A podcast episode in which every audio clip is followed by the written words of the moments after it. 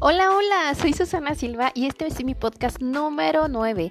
Te quiero contar que estoy súper emocionada porque estamos a punto de las 200 reproducciones y adivina qué, si eres de mis fieles seguidores, pues te tengo una súper noticia. Cuando esto pase, si tú ya me sigues en todas mis redes, TikTok, Instagram, Facebook, YouTube, Twitter, anunciaré el día y si durante todo el día subes mi post y etiquetas a tres amigos o amigas en tu perfil, participarás en la rifa de un maravilloso set de cuidado de las manos con un valor de 566.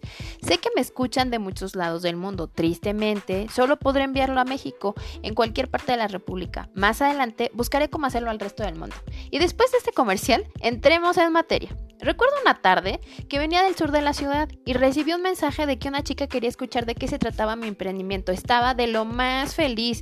Nos citamos en un lugar público, restaurante mexicano para tomar un café y explicarle. Lugar conocido por ser parte de una cadena de supermercados y me comentó, ¿puedo ir con mi novio? Y yo contesté, claro, siendo que es algo súper legal, padre, que te hace crecer en el bolsillo e internamente, no tengo ningún tema que nos acompañe. Pues llegué a la cita y estaban esperándome. Empecé con todo mi entusiasmo, como lo puedes notar cuando hablo, y pacientes esperaron a que terminara. Cuando pregunta, cuando pregunté qué les parece, obtuve como respuesta un si yo te contara de un emprendimiento mejor que el tuyo, ¿te cambiarías? A lo que contesté, sí. Y pues como pago por haberme escuchado, pues los escuché.